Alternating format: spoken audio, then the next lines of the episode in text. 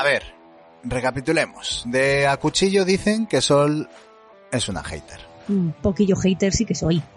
Bueno, pero también te aman por serlo. Que a la gente le mola la caña, Pablo. Esto está clarísimo. Bueno, pues nada, lo dejamos como está. Vale, vamos con Rafa. Que el consultorio está petado y que no atiendes ya a los dramas lúdicos. A ver, si es que es verdad, me han llenado el contestador de mensajes, me tienen frito el WhatsApp, no puedo ni caminar por la calle tranquilo, si es que voy disfrazado de la martirio para poder tomarme un café tranquilo a la vuelta de la esquina. Vale, vale, vale, Rafa. Ya sabemos que haces una función público-lúdica encomiable, pero agiliza, que se nos acumula el trabajo. A ver, Patri, de ti dicen que tienes una dicción perfecta, una fluidez natural, pero que no sabes pronunciar dados verdes fritos. Como que no sé. Dados verdes fritos. ¿Ves? Ah, vale, vale. Bueno, del trabajo de Paloma, que todo perfecto, que menudo currazo de montaje y edición, pero que es un podcast, no un vídeo. Tiempo al tiempo, Pablo. Tiempo al tiempo. Bueno, ¿y de ti no han dicho nada, Pablo? Mm, nada, ni perrin.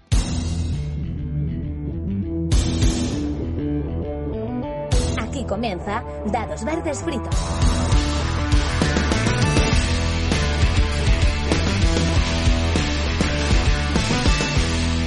Bueno, pues segundo programa ya. Sí, ya lo sé, no es ningún récord.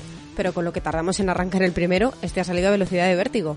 Una vez más, mi nombre es Patricia Rodrigo y aquí a mi vera tenemos a Pablo Villar. Bienvenido, Pablo. Gracias, Patri. Ya estamos aquí de nuevo. Sí, y parece que para quedarnos, al menos unos cuantos capítulos más. Lo primero, queremos dar las gracias por la acogida extraordinaria que está teniendo el podcast. Nos sentimos de verdad abrumadas con tantísimo cariño recibido. Incluso un tanto sorprendidas, porque no nos lo esperábamos para nada. Somos noveles y estamos aprendiendo sobre la marcha. Pero bueno, por lo menos la propuesta parece que está gustando. Y seguimos recibiendo feedback de los y las oyentes, que nos encanta. Pues nada, esperamos que si gustó el primero, este no se quede atrás. Sin más preámbulo, comenzamos. A cuchillo. Azote de las redes y hater residente. Bienvenida, Sol. Tu sección ha causado una conmoción en la fuerza y no ha dejado indiferente a nadie. Cuéntanos qué se siente al ser temida y amada a la vez. Pero si yo soy puro amor, es que es así. Lo que pasa es que a veces hay que soltar a la bestia. Hater terapia. Con menos ha montado clínica, Sol. Eh, paso, Patri, no va a ser eh, lo que yo haga. Pero vamos a la pregunta que he recibido una aluvión de respuestas. Estoy muy contenta. Sí que se han hecho dos bandos bastante diferenciados. Del tercero ya os hablaré luego, porque siempre tiene que haber un tercero en discordia, ya lo sabéis. Pero hay dos bandos bien diferenciados que son los de el tamaño cuanto más mejor siempre y los de mejor chiquitito y manejable. Eh, Vidas Pixeladas, por ejemplo, Not Greta Hoodies o Ludus Lab nos mencionan respuestas como que cuanto más pequeño y que se pueda llevar a sitios, mucho mejor y poder jugar en cualquier momento lugar, como por ejemplo un restaurante, nos dice Carla de Vidas Pixeladas. Tenéis un problema, yo no quiero deciros nada a todas vosotras, pero tenéis un problema. Por favor, un poquito de seriedad, vamos a estar a lo que estamos. Si estamos comiendo, estamos comiendo. Y si estamos jugando, estamos jugando. Aunque yo os confieso que soy de mezclar. Todo junto, placer sobre placer. Luego tenemos al equipo de... No, no, no, a mí dame la locurota, cuanto más grande y si revienta, que reviente. Merlu Juegos, en este caso Hugo, eh, creo que te voy a dar el premio a la mejor respuesta de todas, porque me has dejado anodadada, me encantas. Soy Hugo de Merlu Juegos, yo en esto de los juegos burro grande, ande o no ande. Lo que luce en mesa es ese cajote con un despliegue descomunal. Pon tu cajita pequeña en el suelo, que dejaré caer mi cajote del Gloomhaven encima y será destruida con un crítico. ¡Ole! Es que es porno lúdico, señores, esto. Con su cajote te destruye. Mm, me encanta, Hugo, no puedo decir nada. Ya hablaremos con la otra parte de Merlu Juegos, a ver qué opina al respecto y cómo os las apañáis juntos, porque pobrecita mía. Y luego tenemos los terceros en Discordia, que son gente que yo no sé muy bien de qué me está hablando. La maravillosa respuesta de Te filtro mucho, que dice, para mí el tamaño perfecto es el que se adapte a mí. Luego me pone mochila, pero yo ya no me lo creo. Si no me entra y no me cabe, pues difícil disfrutarlo. Si acopla, es molón y juguetón, ese es. ¿Te filtro mucho? Tenías que haberme puesto un ejemplo, yo qué sé, haberme hablado, por ejemplo, del Pequeñas Grandes Galaxias, que chiquitito cabe en tu mochila, mmm, se acopla molón y juguetón, no sé, algo. Yo a mí se me ha quedado ahí un poco la mente dándole vueltas sobre a qué juegas tú exactamente. Y mi compañero, me cuento 20, Rafa, que se lleva el premio a la respuesta más sexy de todas. Os leo, el tamaño depende de tu estantería. Tiene que poderse meter y sacar bien de su sitio. Que no quede apretado, pero tampoco muy holguero. No vaya a ser que con la tontería se te caiga por detrás. Eso sí, que no quede ni una burbuja de aire en la caja, que esté bien petadito. Que todo lo que haya adentro sea aprovechable hasta el último centímetro cómo se nota que este señor domina la anatomía, ¿eh? O sea, no se ha dejado un detalle eh, en su respuesta. Maravilla auténtica. Además, os digo que esta vez he tenido una respuesta por audio, que esto me pone muy contentita, escuchar vuestras voces contándome vuestros secretos más profundos. Desde Lunatics for Games estamos un poco en contradicción. Aguas de Noviembre ha agitado bien este magnífico equipo. ¿Por qué? Porque Tama, la otra parte de Lunatics, dice que el tamaño de la caja debe de ser proporcional a lo que haya en el contenido. Es decir, eso de mover la caja y que suene como un sonajero, no. Aire, fus, nada. En cambio yo pienso que el tamaño obviamente importa por supuesto que importa. A mí, mmm, juegos cajas pequeñas, no, por favor, no. Cajas grandes, con contenido, mmm, esencia mmm, grande, y cuanto más grande, mejor. Me encanta agitaros, Lunatics Games, qué maravilla poder moveros enteritas por dentro, por fuera y a todo lo que se pueda. En realidad creo que estáis diciendo mmm, la misma esencia. Queréis que todo esté bien lleno. Una prefiere la caja pequeña y otra la caja grande, pero en realidad no queréis dentro cosas sin sentido. Y otra cosita os voy a decir, esto de cuéntame un juego de a ver si tienes narices o a ver si sois capaces de interpretar nuestra respuesta con una canción, a mí no me retéis, a mí no me provoquéis, porque yo la vergüenza me la dejo en el cajón de las bragas todas las mañanas, señores. Para ellos, lo bueno, necesario y que siempre llevan uno o dos en el bolso cuando salen es algo pequeñito, algo chiquitito, pues eso, que lo que está claro es que grandes o pequeños lo que nos gusta es que lo de dentro valga la pena. Y eso es lo, más importante, pasarlo bien y jugar mogollón. Y hasta aquí mi sección a cuchillo para nuestro segundo programa. Muchísimas gracias a todos los que habéis participado. Espero vuestras respuestas para la siguiente. Ya nos veremos por redes. Y aprovecho para recordaros dónde encontrarnos a todos. Twitter Dados V Fritos, en Instagram Dados Verdes Fritos y nuestros canales de Telegram en la mesa de DVF, donde podéis hablar con nosotros y contarnos todas vuestras inquietudes lúdicas o para estar informados sobre dónde nos movemos y cuándo y por qué, la cocina de DVF en Telegram también. Y ahora que ya me habéis abierto el apetito para hoy, os paso con Patrick que nos va a deleitar con un juego muy especial en De un bocado. De un bocado. Terraforming Mars, el de la especulación urbanística. Esto va de que te nombran CEO de una megacorporación y te mandan a Marte a construir marinador. Ciudad de vacaciones, dígame. Resulta que llegas y aquello está hecho un erial. Vamos, que por no haber no hay ni concejal de urbanismo al que untar. Así que toca ponerse manos a la obra. ¿Qué le está chunasco? Pues monto aquí un bosquecillo con su carril bici. Nice. ¿Que vienen turistas? Pues pongo un hotel en la calle Serrano. Ah, no, que ese es otro juego. Venga, pues les pongo un océano para que tengan primera línea de playa con sus chiringuitos, sus heladerías, su paella. Una auténtica delicia. Uy, ¿no hace un poco de fresco? Pues nada, detono una bomba nuclear y apañado. Y una vez que empiezas, oye, que no puedes parar. Y venga a construir ciudades y venga a poner océanos y bosques. Vamos, que me río yo del horror vacuo y de los egipcios. Y de las egipcias. Y de repente llega la competencia. Pero, ¿cómo me colocan esa ciudad ahí? Que me fastidian las vistas. ¡Me cago en todo un muerto! ¡Cuerpo a Marte! ¡Que viene un meteorito! ¡Socorro! ¡Que alguien llame a Bruce Willis! Por el amor de Dios, piensen lo que está haciendo. Los hitos, las recompensas, no me llegan los minoyes. ¿A que monto una granja escuela con tanto animal y al menos gano a la agrícola? En fin, que nos ha quedado Marte para entrar a vivir. ¿Te vienes? Anuncios por palabras.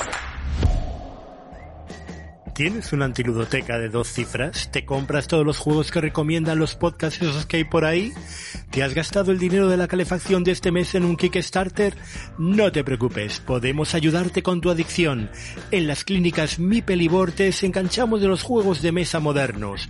Amplios salones para meditar, servicio de comida a las 24 horas, asistencia médica continua y actividades de ocio programadas como bingo, brisca, petanca y bacarrá. Somos la solución a tanto plástico, madera y cartón. Con centros en Madrid, Granollers, Córdoba y Essen, llámanos y pide consulta gratuita y llévate ahora como regalo un tapete de neopreno y una torre de dados. Mi Pelibor, no te la juegues con tu dinero.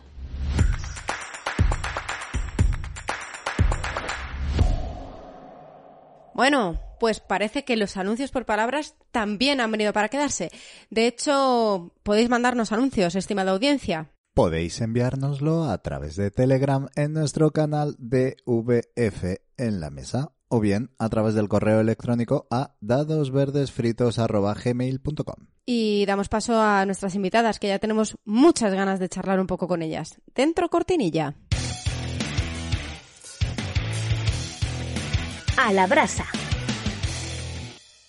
Dupla de invitadas para esta ocasión. Cañeras, feministas, podcasters, jugonas y punks. Katy Hernández y Noemi Blanc. Las tremendas Play Like a Punk. Bienvenidas. Esta vez voy a coger aire para decirlo bien. A dados verdes fritos. ¡Bravo! Muchas gracias por invitarnos. ¡Qué ganas! Sí, nos hace mucha ilu. Bueno, ilusión nos hace a nosotros. A ver, como presentación, Noé, se podría decir que eres apreenseñadora y trabajugona, además de técnica de igualdad feminista militante, creadora de juegos y de proyectos donde aplicarlos, licenciada en psicología con un buen puñado de másters, reales espero, das formación también en universidades, instituciones y empresas. Entiendo que todo relacionado con la gamificación. ¿Cómo de fuerte está pegando esto de la gamificación en entornos profesionales? ¿Y podemos hablar ya de legión de gamificadoras y gamificadores? Habéis abierto LinkedIn. Por favor, Sí, sí, todas las cosas que yo pongo en mi LinkedIn, porque lo de Twitter es...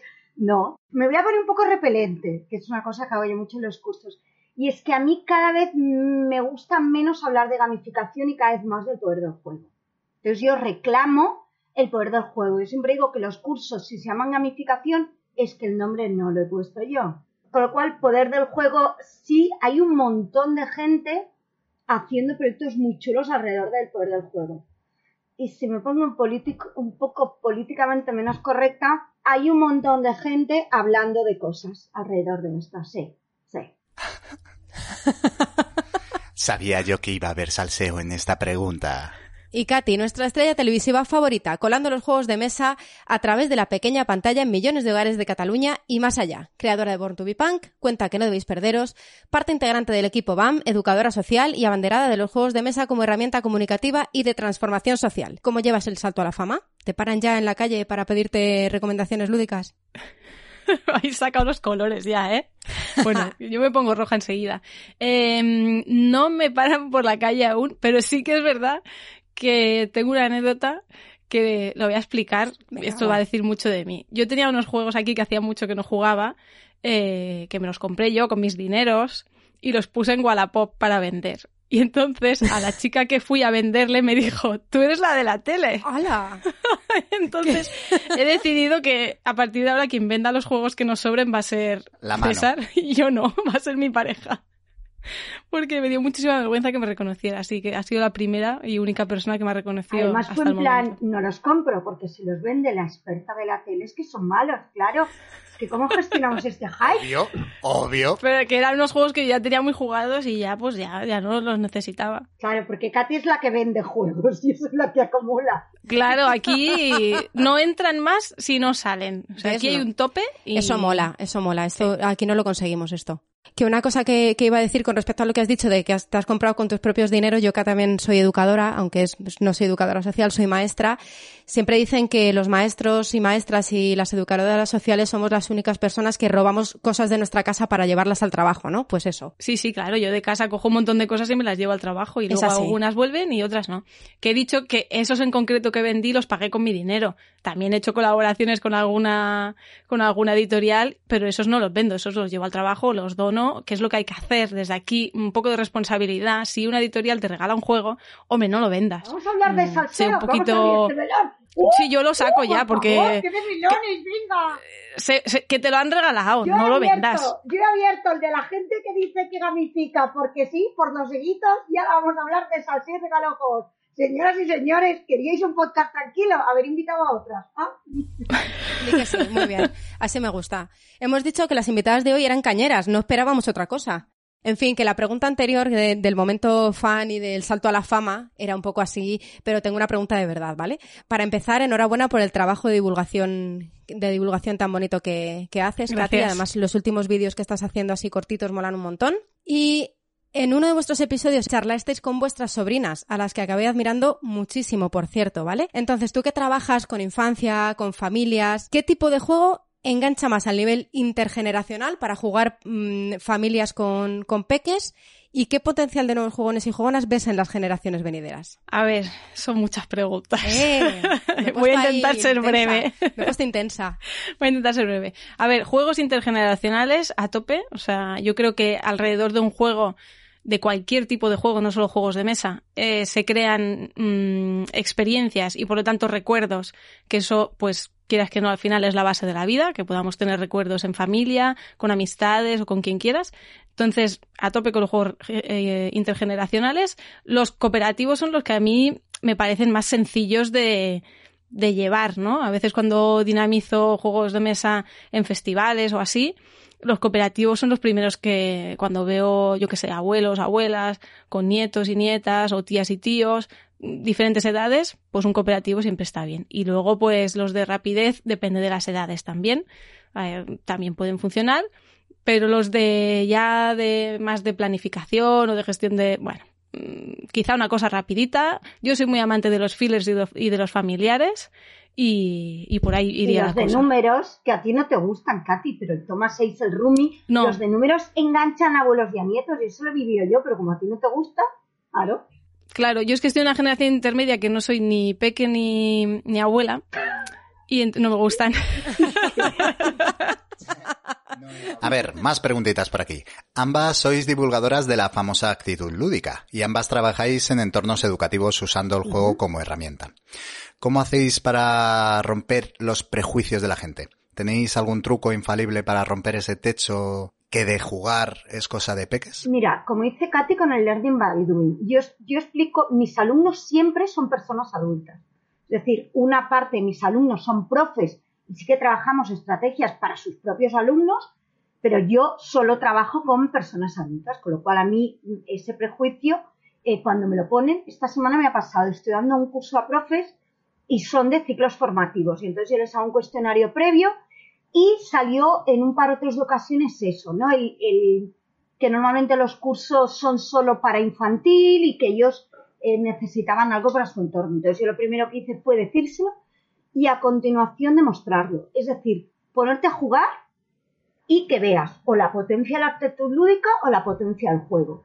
Es decir, yo, eh, por ejemplo, en las primeras sesiones yo uso mucho el similo, porque el similo es un juego que online es muy fácil jugar, Me encanta. pero no con la API hice una foto, o sea, yo, yo tengo con un PowerPoint juego a Similo. Y entonces es jugar a Similo y haberles explicado tres nociones de ABJ, decirles, venga, con esto que se trabaja tal cual y cómo lo modificaríais para usarlo.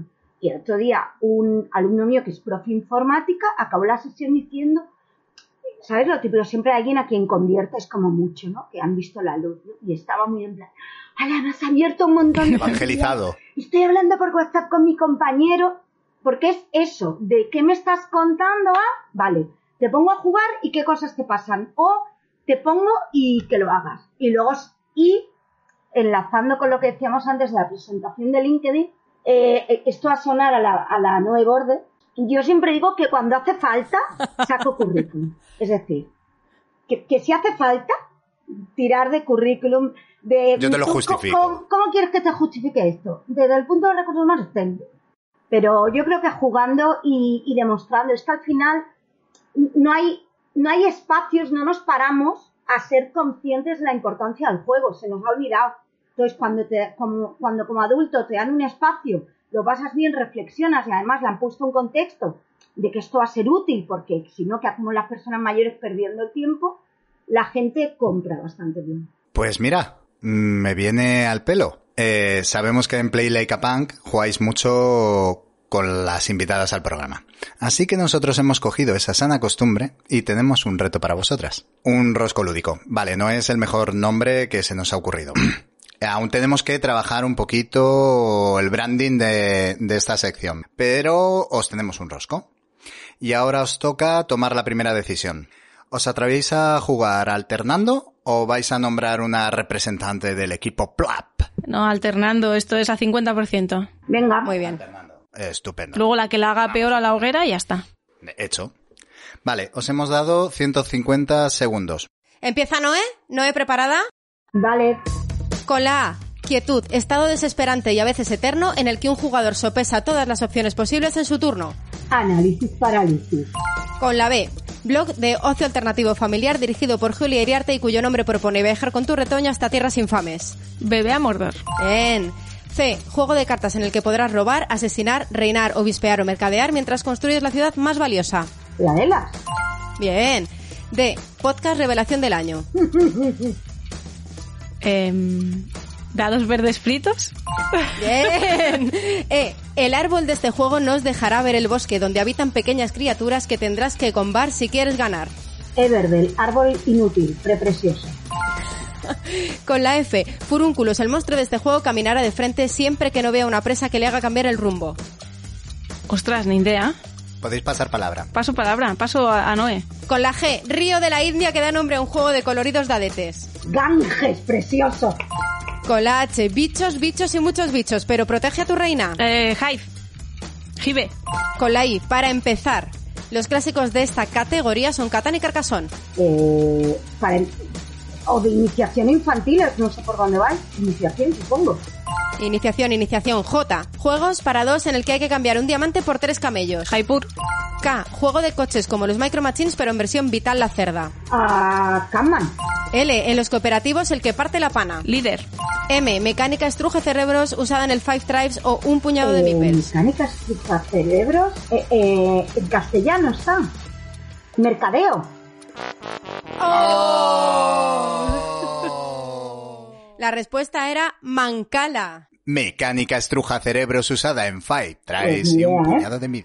De hecho, no sabía que eso Eh, existía. esa ido a pillar, ¿eh? Es el sistema de coger un puñado de, de meeples o de lo que sea e ir dejando en diferentes casillas uno por uno. Hasta que mm, coincida el que tú quieres dejar en el sitio que lo tienes que dejar. Tenemos una, dos, tres, cuatro, cinco, seis, siete, ocho, nueve, diez y Once. once. Yo creo que no está mal, ¿eh? respuestas correctas. Este no está Eh, mal, ¿eh? no Está, está mal, muy no está bien. mal. Está muy bien. Bueno, de momento he de decir que sois Bien. el número uno. ¿Cuántas Bien, veces bien. se ha jugado Ah, este juego? Esa pregunta no procede. Esa pregunta no De momento procede. sois líderes absolutas de nuestra edición del Rasco Lúdico. Eh, yo creo que se lo habéis dejado muy difícil, aún así, al siguiente invitado. Voy a aprovechar para anunciarlo, ¿vale? Aunque es veterano en estas lindes, para nosotros es un auténtico descubrimiento. Es un fenómeno social en YouTube y uno de los tipos más divertidos que nos hemos encontrado en esta afición. Y no eres tú, Rafa. Resulta que va a venir Josep Busquet, que es un maravilloso dibujante y guionista de cómics y al que conoceréis, y si no lo conocéis os lo recomendamos por su canal de YouTube El Experto, que además nos reímos muchísimo con él, es un tipo muy, muy divertido. Como sabéis, tenemos una bonita costumbre y es, en todas nuestras ediciones de Dados Verdes Fritos, el invitado o invitada deja una pregunta al siguiente invitado o invitada. Y en este caso nos gustaría que dejaseis una preparadita para él. ¿Vale? Así que si queréis luego, la grabamos. Perfecto. Exactamente igual que ahora que vamos a descubrir la que Julia Iriarte dejó para vosotras en el primer episodio. A ver, a ver qué se inventó Julia. Bueno, pues mi pregunta para Katy y Noé es, a ver, ¿a quién no recomendaríais nunca el Dixit? Uf. ¿Eh? Es difícil, ¿eh? ¿Valen políticos? Quien quieras, no es quien quieras. La pregunta es libre y la respuesta más. Yo, si he de jugar con ella, no jugaría con el, al Dixie. Bueno, tampoco es que no compartiría mesa, pero con Isabel Díaz Ayuso. Porque va a decir España es Madrid en todas y me voy a estresar. en cada carta. Claro. Las de geografía, efectivamente. Exacto. En ciencias naturales también España es Madrid. Yo no le recomendaría el Dixit. Yo voy a tirar por otro lado. Venga. ¿Vale? Voy a tirar por el lado de la inclusión. Por ejemplo, no le recomendaría el Dixit a una persona invidente, a una persona con dificultades de, de visión. Porque es evidente que es un juego mmm, totalmente dependiente de la vista, porque tienes que describir al final cartas, aunque sea de una manera más creativa y, así. Así que a esas personas no se lo recomendaría, pero bueno, hay muchos otros que sí que podrían jugar. Ahora ya está, una, una respuesta política y otra mmm, práctica pragmática. No, no. Muy buenas respuestas ambas, tengo que decir. Yo me meto en los jardines, me pringo y la lío y aparece Katy vestida perfecta con esa sonrisa y queda estupenda. Esa es nuestra vida, señores. Si os gusta esto, veníos a nuestro podcast. Eso, eso, eso es indiscutible. O sea, que hay que ir a su podcast es indiscutible, vamos. Y pasamos a la pregunta que todo el mundo está esperando, o al menos yo. Eh, hay machismo en los juegos de mesa. No, no, Eh, no, no, no. Sí, sí No, hay. no, es broma. Ya, no, ya se ha ido. Es broma, es broma porque eso, Eso no es una re- no es pregunta. una pregunta, porque ya todos y todas sabemos que sí hay machismo en los juegos de mesa, es una afirmación. No, ya en serio, venga, la pregunta, perdón. ¿Cuántos juegos tenéis en vuestras respectivas ludotecas? ¿Vais a superar? ¿Vais a superar en el ranking a Julia? Empiezo yo porque yo soy la que tiene la ludoteca más pequeña seguramente aquí de las personas presentes, ¿vale? Y seguramente me quede en la parte baja del ranking de las personas que invitéis, lo cual no me parece mal, ¿vale? Yo tengo, más o menos no, no los he contado últimamente, pero está alrededor de unos 60 juegos, no más, porque en casa mm, hay una norma y es que si entran juegos, se van juegos. Entonces me mantengo siempre ahí entre los 50 60. Yo tengo dos, mm, o sea, tengo dos Calax de cuatro y tengo una llena. Y ya lo que no quepa ahí es que ya empiezan a sobrar cosas. Así que alrededor de 60. Es una buena política esa, ¿eh? Ajá. Mm, Venga, vamos a la otra invitada, que tengo esperanzas en ella. Claro, la historia es que yo me planteé, dije que iba a vender, ¿vale? Y entonces, en la estantería que está llena, que tiene juegos por encima, que Katy es, iba a decir es testimonio, pero esto es en catalán, Katy es testigo, em, de- decidí empezar a sacar unos y ponerlos en la esquina como primera idea de igual esto los vendo. Eso no ha sucedido. Entonces, en el podcast de las Sobris, Uma cuenta, Uma es mi sobrina, que ella se puso a contarme los juegos, porque me dijo, tienes muchos juegos, y le dije, yo creo que más de 100. Y se puso en plan loca, ¿cómo que más de 100? Y los contó. Y en aquel entonces eran 260. Yo creo que habrán entrado como unos 10 o algo así más, con lo cual estaríamos entre 250 y 300. O sea, los 10 de O sea, que Noé, no los 10 de Noé pueden ser entre 30 y 50, ¿no? Sí. Vale. 10 al Porque mes. es que no estáis viendo la cara de Katy, pero cuando Noé ha dicho que deben haber entrado unos 10, eh, Katy ha puesto cara de claro, claro, 10, 10 en Diez- cada mano. quieres 10 al mes desde que grabamos ese podcast que fue en julio. Entonces, Julio, pues ¿no? llegan esos 30, 40, 50. Pues he de decir, amiga, date cuenta. No, no, claro, pero si estoy en ese proceso, si estoy en proceso, quiero Que Noé lo vayan. puede justificar, Bueno, porque claro, como trabaja de eso, pues tiene que tener un buen fondo lúdico para llevárselo a sus clases y a sus Claro, formaciones. eso me pasa a mí también. Eso, Necesito eh, un buen fondo claro. lúdico para mis clases de primaria donde haya un Terraforming Mars, una Abominación, un Tainted Grail, o sea, necesito ese fondo lúdico Sí, claramente para sí. trabajar con mi alumnado de primaria. Sí, El mismo que necesito yo para los cursos presenciales que daré en el 2022. Eso es. exacto. Claro, es, es es así. mismo. o sea, Necesitáis si no doy un know-how. Eh, quiero decir, ahí necesitáis esas experiencias, necesitáis coger ideas de ese terraforming o de ese Tainted Grail para luego incorporarlo a vuestra eh, profesión lúdica. Que lo podéis justificar un- como que no. queráis, pero que, Pero que no. que que yo no compro, yo no compro. no va conmigo. Madre mía. Madre Bueno. mía. Pues nada, pues yo creo que la entrevista la vamos a dejar aquí. Si hay algo más que queráis añadir, eh, Este es, vuestro, momento. momento. Oye, si queréis hablar de Play Like a Punk, este es el momento. Bueno, yo creo que ha quedado ya dicho varias veces, porque si algo nos caracteriza es que cada vez que vamos a algún sitio hacemos mucho, eh, eh, mucha public del podcast y además la promoción, la, la promoción la promoción. y también mucho hype.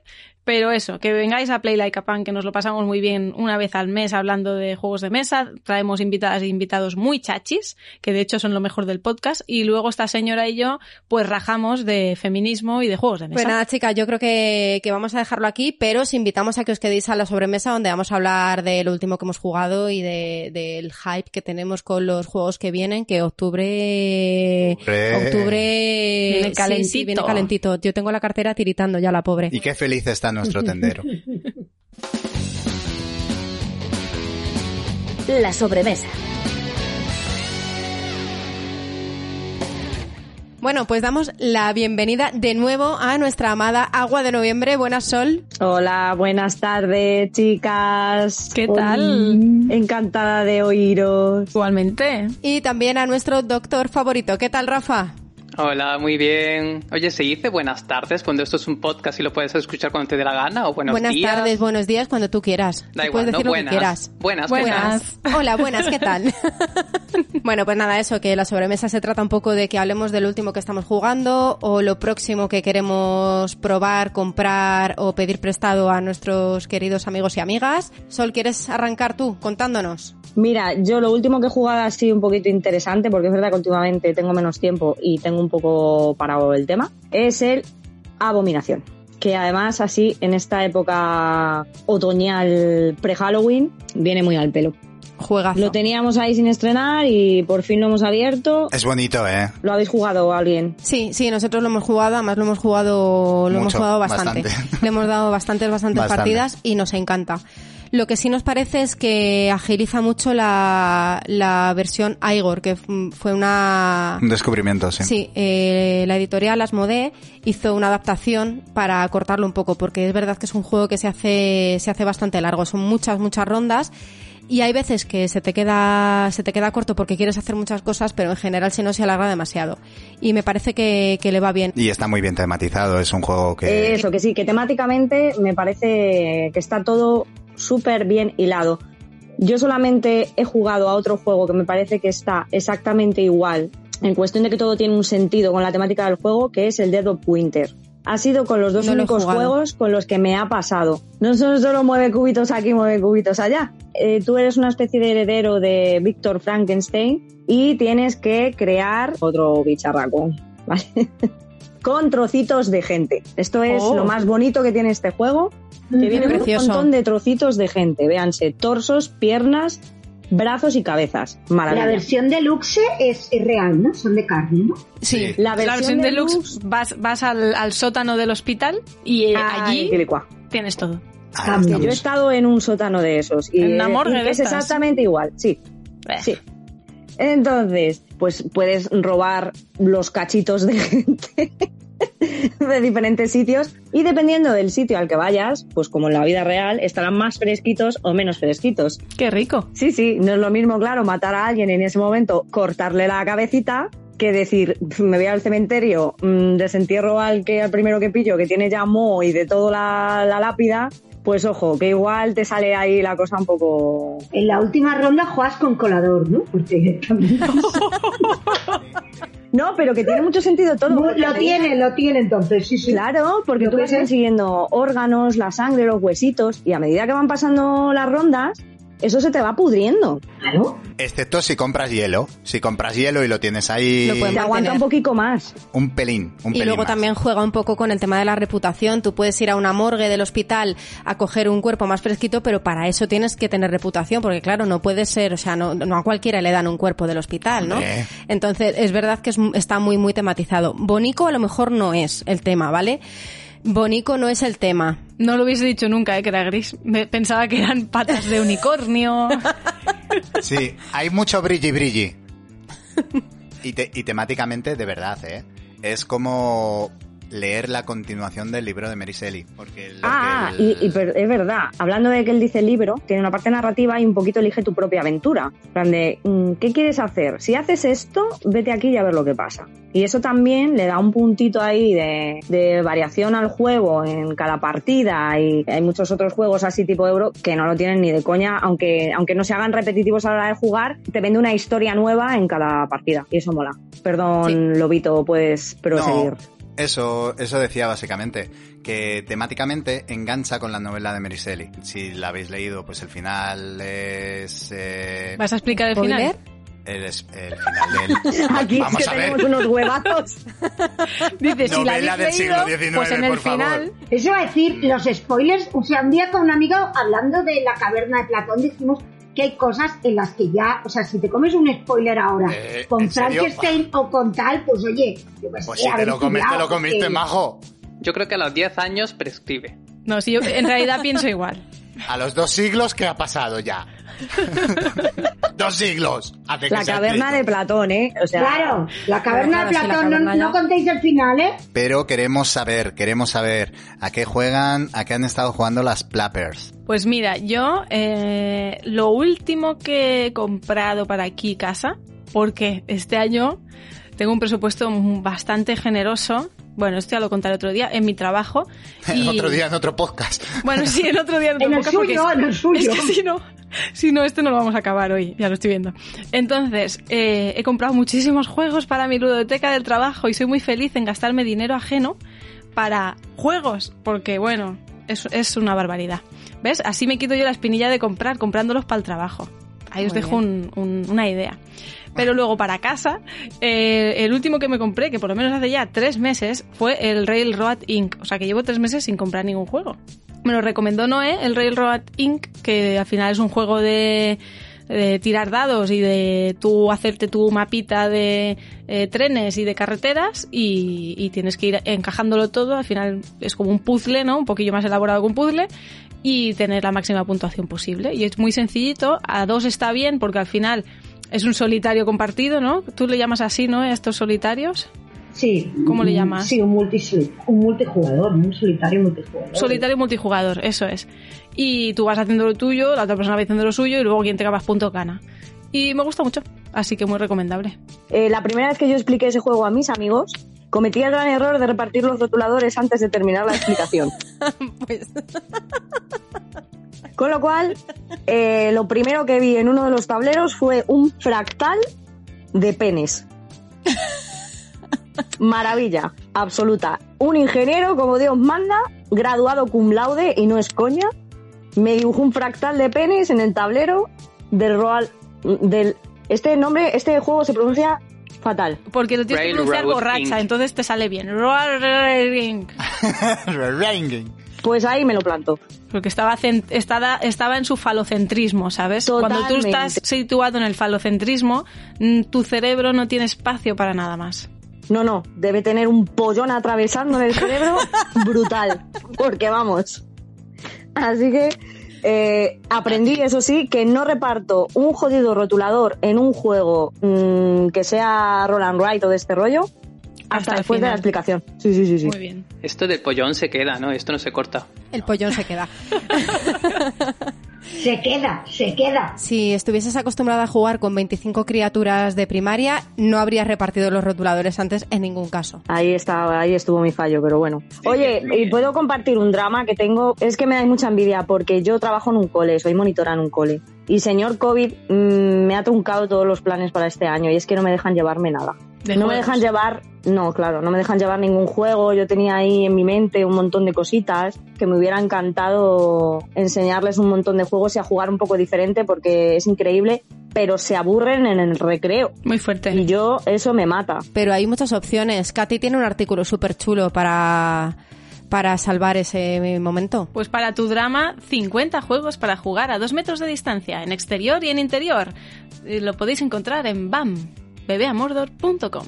Wow. Y aquí se puede poner una cortinilla de música. Otra cuña, otra cuña de publicidad.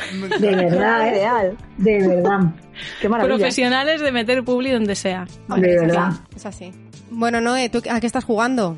Pues os cuento, yo lo último, esta semana no he podido quedar para jugar, pero el fin de semana pasado fui eh, jurado, fui miembro del jurado de un festival de juegos de Granollers, que además es, eh, aparte de que a mí la, bueno, la experiencia de ser jurado es día y medio encerrados, además el viernes acabamos a las 12 de la noche. Qué sacrificio, ¿eh? Un día y medio jugando. No, pero no, debatiendo. O sea, el viernes después de cenar pues todo debatir. Eh, y entonces jugué a todos los juegos, que además hay juegos muy chulos. Eh, los familiares son todos familiares de esos que tú como adultos dices, ya me pongo yo a jugar. Y yo espero que se puedan ver publicados y, y los adultos también. Entonces ganó un Roland Braille. Hay quien me acusa a mí y no. O sea, ya os digo yo que no, no puedes velar cosas, pero no ha sido una estratagema. Y luego uno con dados de colores, una especie de sagrada tridimensional. Entonces, a esos los jugué. Y luego, entre que acabé de ser jurado y nos tocó ya la entrega de premios, hay unas horitas que aprovechamos para visitar lo que hubo de festival, porque esto en realidad es el, en Granollers hay dos festivales de juego y se unieron con las Fancom, que es otro festival que no se podía hacer. Y entonces en Granollers hubo, durante el sábado, volví a ver juegos de mesa en la calle.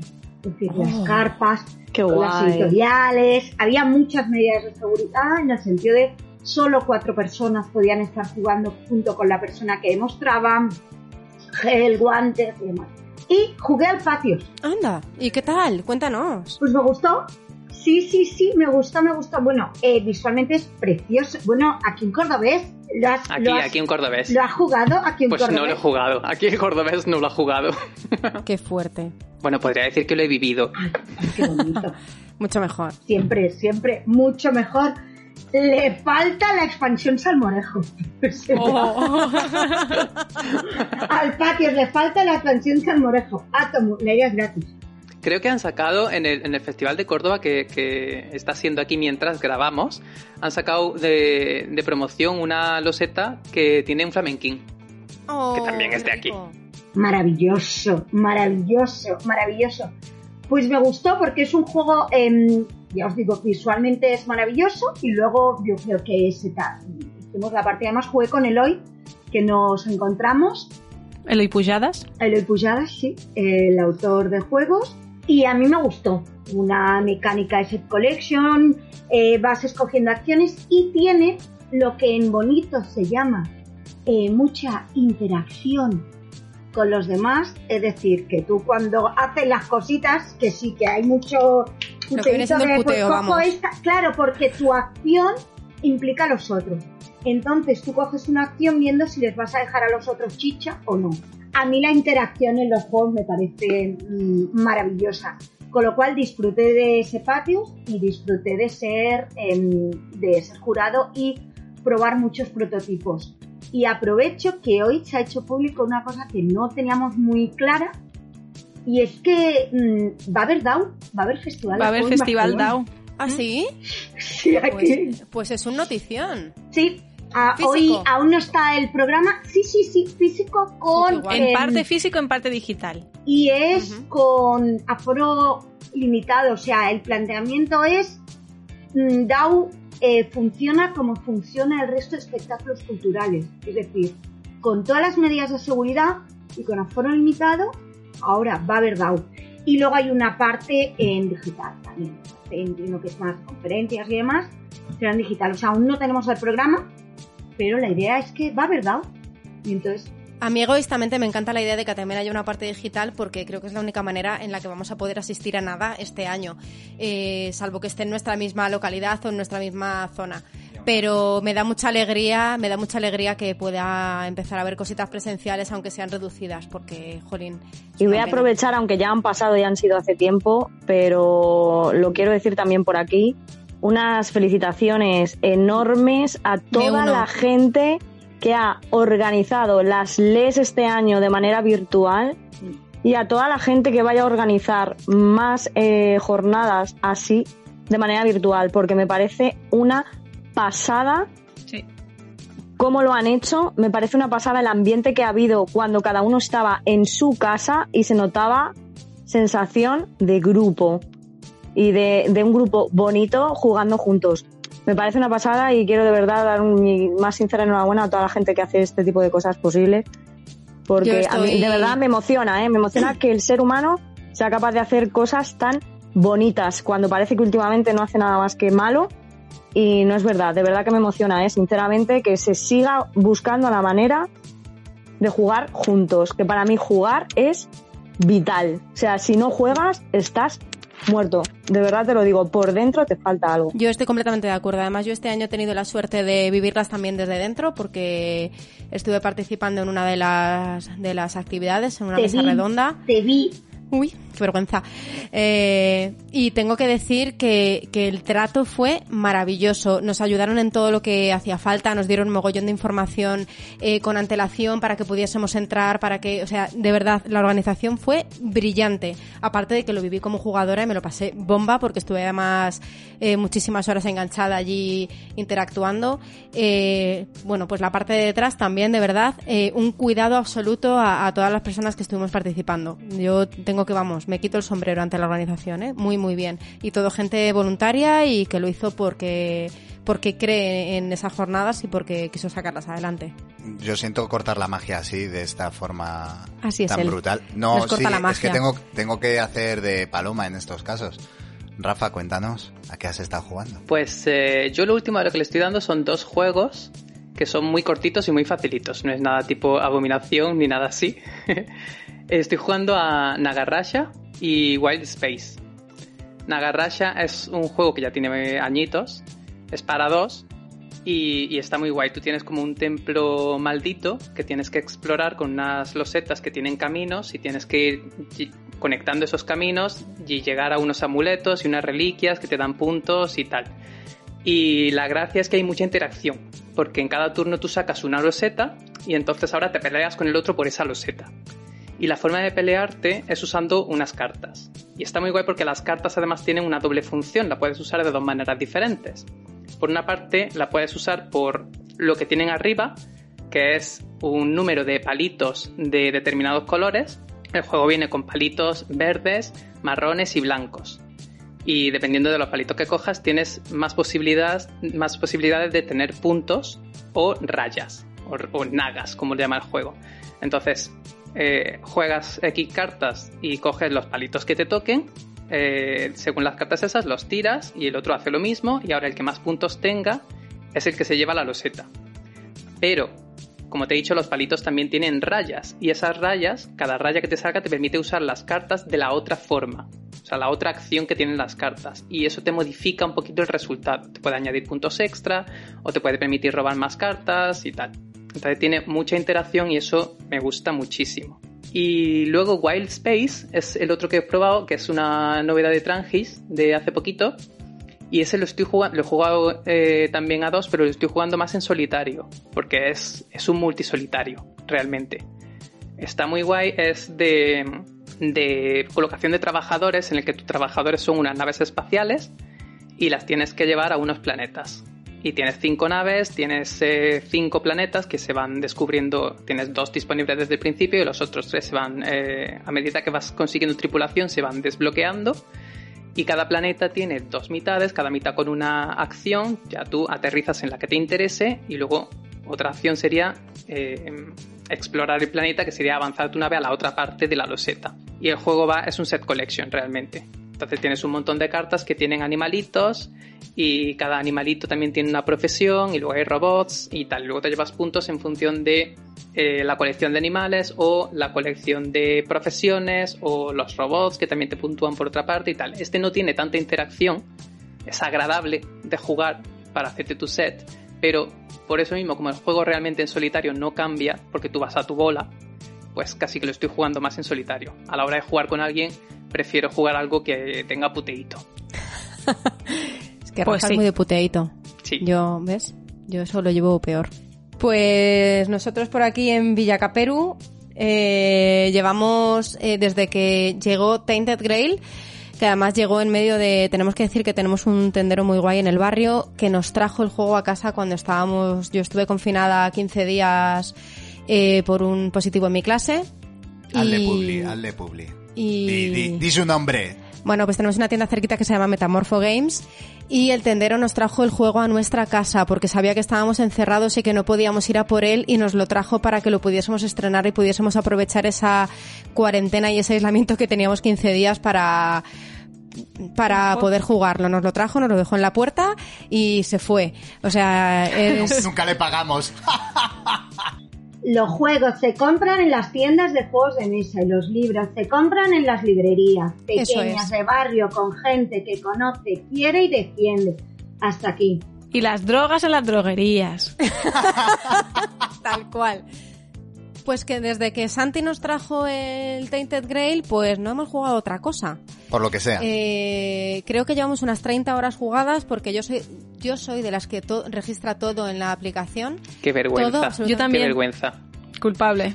Es, es la conductora del programa. ¿eh? Y creo que llevamos unas 30 horas jugadas. Creo que la inversión ha merecido la pena. Es verdad que cuesta desembolsar Lo ese vale. precio en un juego, pero, Pero como ostras, no lo hemos pagado, Bueno, si lo divides entre las horas que le vas a dar. eso es, eso es lo Y que entre pasa, los ¿no? dos, y entre los dos, claro, es lo de... Sí, claro, os estáis justificando. 60 cada uno. Divide entre dos, divide en las horas que lo ha jugado, divide en el material que lleva, lo que pesa la caja. Bueno, eso la, la verdad es que no, no nos fijamos no, mucho es, en eso. De hecho, ya no es tanto por el material, ¿eh? es, es más eso, las horas de disfrute. juego. Y bueno, pues es un juego, te tiene que gustar, eso también hay que decirlo, ¿no? Que voy a decir cosas buenas del juego, pero es un juego muy de nicho y muy de, que te tiene que gustar. Yo no soy para nada de leyendas artúricas, que es un poco el tema del juego, así que si mm, no llaman la atención las leyendas artúricas, puede que os guste el juego, pero sí soy muy de aventuras y, y de vivir aventuras. Y al final el juego es un, un elige tu propia aventura a lo bestia.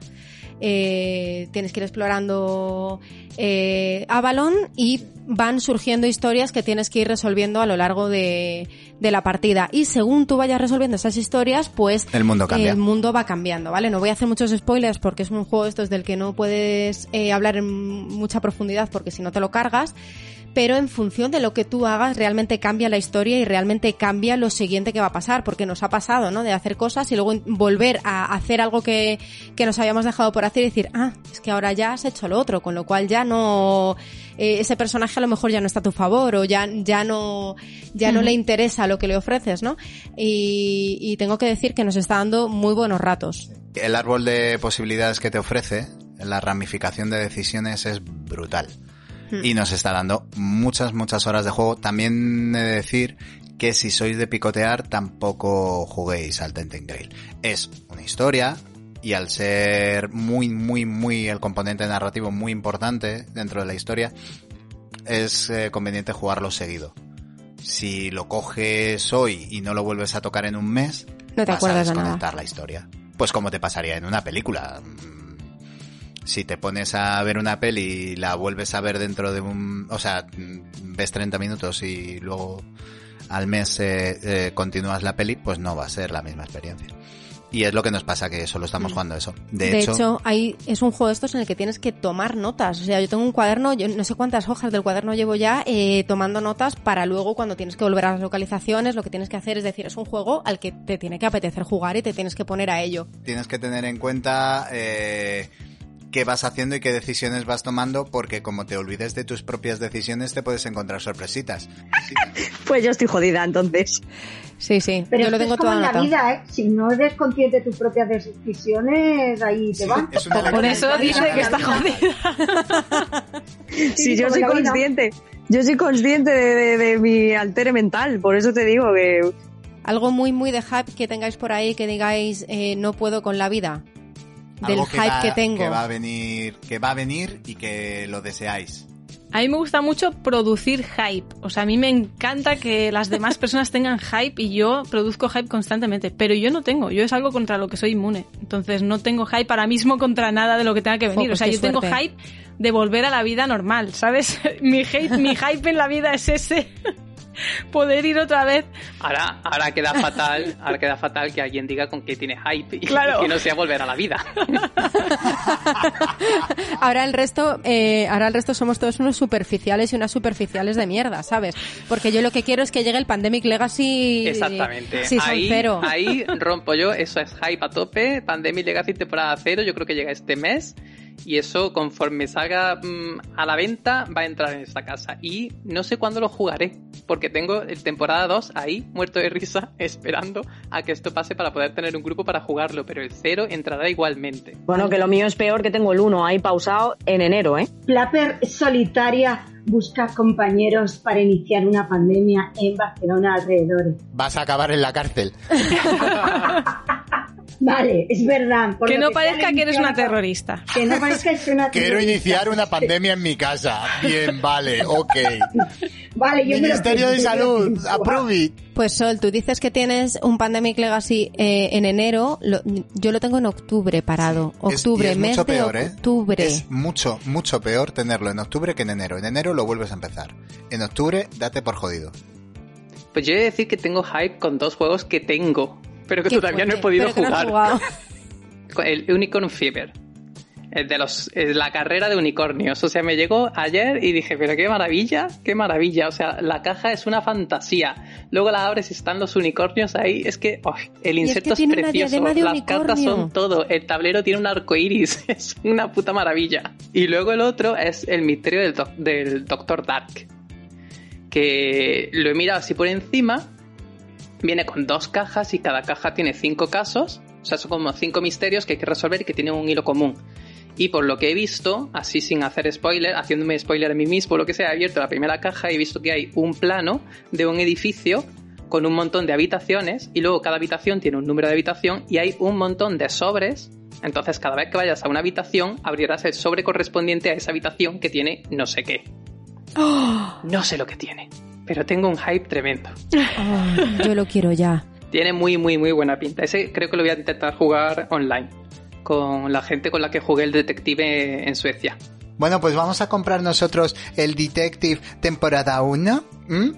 No sé si lo voy a jugar online. Ay, lo estoy deseando. Lo que pasa es que no sé si tengo mucho, mucho hype con ese. Porque según he leído son tres casos independientes y más fáciles. Sí. Cada uno de 90 minutos, que los de antes eran de 3 horas. Que bueno, o sea, me encanta Detective y, y lo intentaré pillar y lo acabaré probando. Cualquier cosa hecha por Trevichek. Maravilloso. Yo creo que vamos a cerrar aquí. Vale, creo que con todo el dolor de, de mi corazón me voy a despedir de las Play Like a Punk, que ha sido un súper placer teneros aquí. Yo soy, ya lo he dicho varias veces, soy mega fan de vuestro, de vuestro podcast. Que muchísimas gracias por venir, muchísimas gracias por vuestro podcast que es eh, muy, muy, muy necesario. Eh, sé que nos gusta que digamos que es necesario, pero yo lo pienso y lo voy a decir igual porque me da la gana, porque este es mi podcast y digo lo que quiero. Que y, Claro que sí. y bueno, pues porque creo que, que necesitamos mucho que de vez en cuando alguien nos diga ese amiga date cuenta, que es el que nos vais diciendo programa tras programa, ¿no? El amiga date cuenta que hay cositas por ahí todavía. Más gente como las Plap en el mundo, por favor. Oh yeah. Es que yo ya no puedo decir nada porque claro que voy a decir que no, que muchas gracias por invitarnos, que muchas gracias por estar siempre al otro lado, por, mm, por eso, por decirnos que somos necesarias. Yo creo que más que nosotras lo que es necesario es que empecemos a poner la mirada en construir una sociedad un poco más apta para todo el mundo y no solo para un tipo de personas. Y entonces, pues eso es lo que es necesario, ¿no? Da igual que lo digamos nosotras, da igual que lo diga Patri cada vez que tiene que, que se dice una cosa en masculino y ella dice, no, y en femenino también. Pues todos esos pequeños cambios que parecen una tontería, todo pequeño cambio suma, todo granito de arena hace una, hace una playa. y ya me estoy liando, ¿verdad, Noé? por lo que sea. Que, que muchísimas gracias por habernos invitado, que muy bien, y que, que lo que hace falta es que los machirulos dejen de grabarse mm, vídeos diciendo estupideces en YouTube, Sí, que, que favor. nos causa mucho estrés a nuestro alrededor. Hemos de ser cada vez más conscientes de que los juegos han de ser un espacio seguro de ocio y de placer para todo el mundo. Y nosotras ponemos la mirada en temas de género y hay muchas más miradas para poner.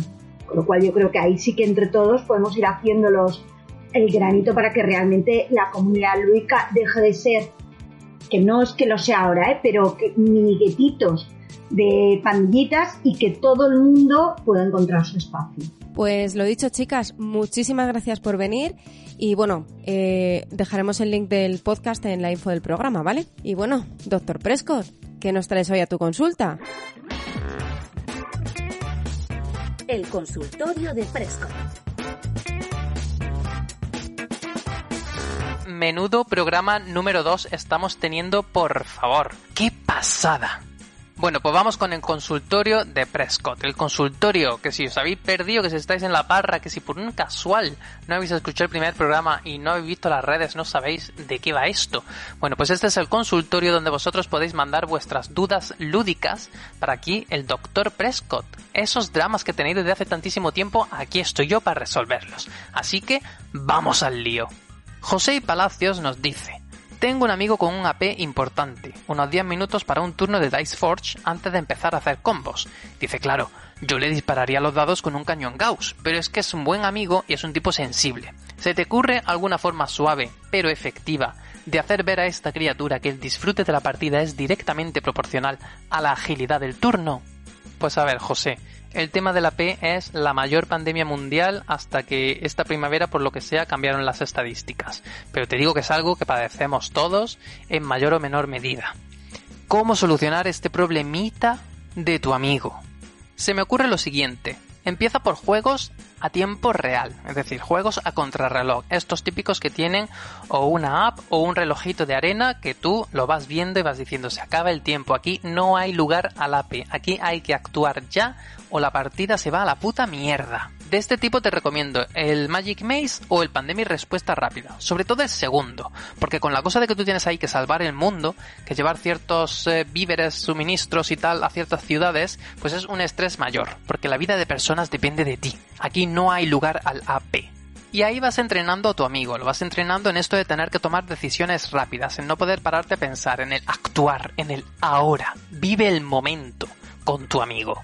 Y si a tu amigo le gusta esta mecánica, después de ya varias partidas, puedes intentar trasladarla a los juegos en los que tu amigo tiene AP. Por ejemplo, se me ocurre que un día tú quieres sacar el Five Tribes, que es un juegazo tremendo, pero que tiene una P impresionante de la hostia, porque hay muchísimas opciones disponibles, pues tú un día dices, bueno, hoy vamos a jugar al Five Tribes, pero oye, así como de coña, le dices, ¿y si cogemos el reloj de arena del Pandemic? En plan, si se acaba el tiempo, se acaba tu turno. ¡Anda! ¡Qué gracioso! Pues ahí te lo dejo, José. Yo creo que es una buena solución. Ya me contarás.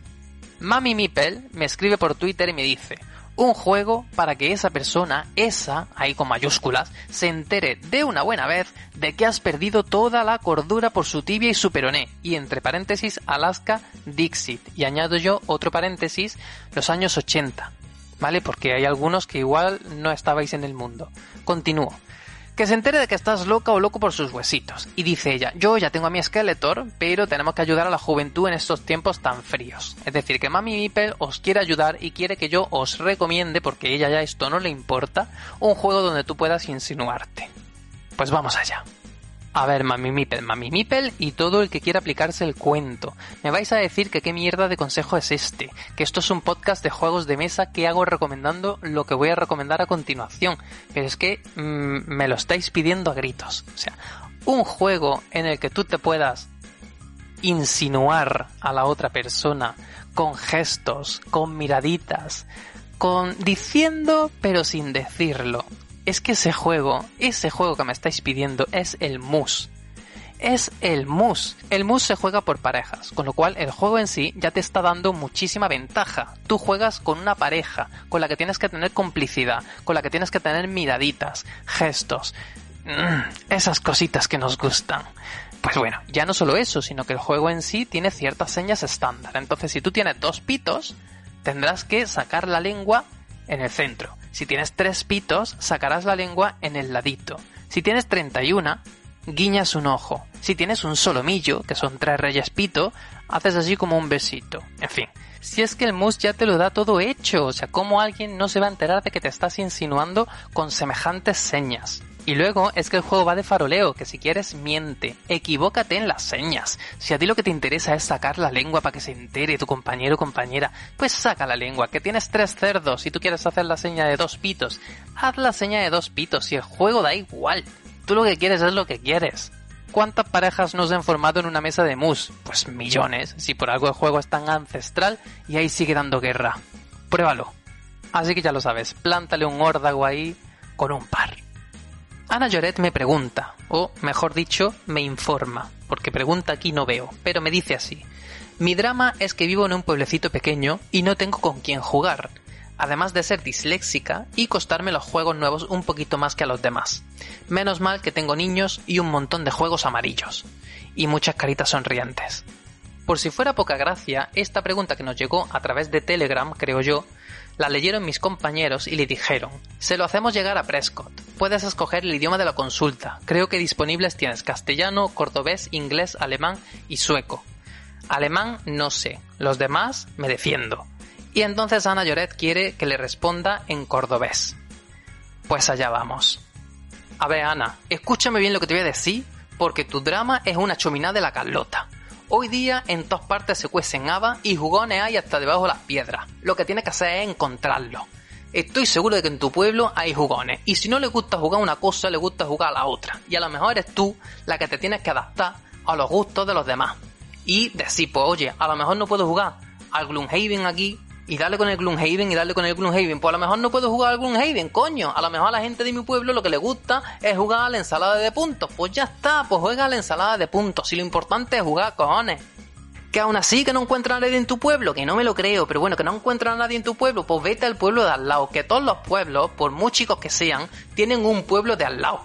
Y por última instancia, te recomiendo las redes sociales. Si es que esto está a la orden del día, las redes sociales están para todo, están para pedir comida, están para ligar, están para todo. ¿Cómo no van a estar para jugar? ¿Y para encontrar jugones? Pues claro que están, coño. Lo que tienes que hacer es meterte en el Facebook, que hay un montón de grupos de juegos de mesa en Andalucía, juegos de mesa de Madrid, juegos de mesa de tu pueblo. Si no es de tu pueblo, es de la provincia. Y ahí encontrarás gente con la que jugar. Y si no está en Facebook, está en el Telegram. Y si no, en el Instagram y si no, en el Twitter. Si por todas partes se puede encontrar gente. Y luego pues ya tienes las asociaciones. Si es que las asociaciones te dan hasta la sede. Una sede donde tú puedes ir a jugar. Pues ya está, coño, apúntate a una asociación ahí de cerca de tu sitio donde tú vives y ponte a jugar con la gente que vaya esporádica, que no tiene ni que conocerlo. Bueno, y te he dicho que eso era como última instancia lo de las redes sociales, pero que no, que hay un paso más allá, que es jugar online, que eso, eso sí que está a la orden del día y más después de la pandemia. Que si el Board Game Arena, que si el Tabletop Simulator, que, que, que sí, que tiene de todo, que tiene de todo. Y si no, hasta la app del móvil, la app, app, app del móvil. De todo tienes, Ana. No sé de qué te quejas porque tienes de todo. Y ya damos por terminada mi sección, que telita, telita cuánto drama hay en el mundo, cuánta ayuda necesitáis, por favor. Que sigo estando aquí, que si tenéis más problemas lúdicos, más dramas, que me los hagáis llegar por todas nuestras redes, por Twitter, por Instagram, por Telegram, por todo eso, por todo eso. Vosotros preguntadme, ya veré yo lo que os respondo y cómo os respondo, que igual no es lo que queréis oír, pero es lo que os merecéis. Y sin más dilación devuelvo la pelota a mi queridísima Patri. Muchas gracias, doctor. Nos hemos quedado alucinadas con tan curiosas respuestas. Estamos seguras de que han resultado de gran utilidad a nuestra audiencia. Y bueno, Pablo, parece que una vez más nos toca decir adiós. Pues sí, Patri. No sin antes recordar nuestras formas de contacto. En Instagram nos podéis encontrar en Dados Verdes Fritos. En Twitter en Dados V Fritos. Y en Telegram en DVF en la mesa y también en la cocina de DVF. Y tampoco nos olvidamos de todos y todas los que habéis hecho posible este segundo programa, los que nos dais ánimos para continuar y aquellas que participáis de nuestras locuras. Gracias, gracias y gracias. Nos escuchamos en el siguiente programa.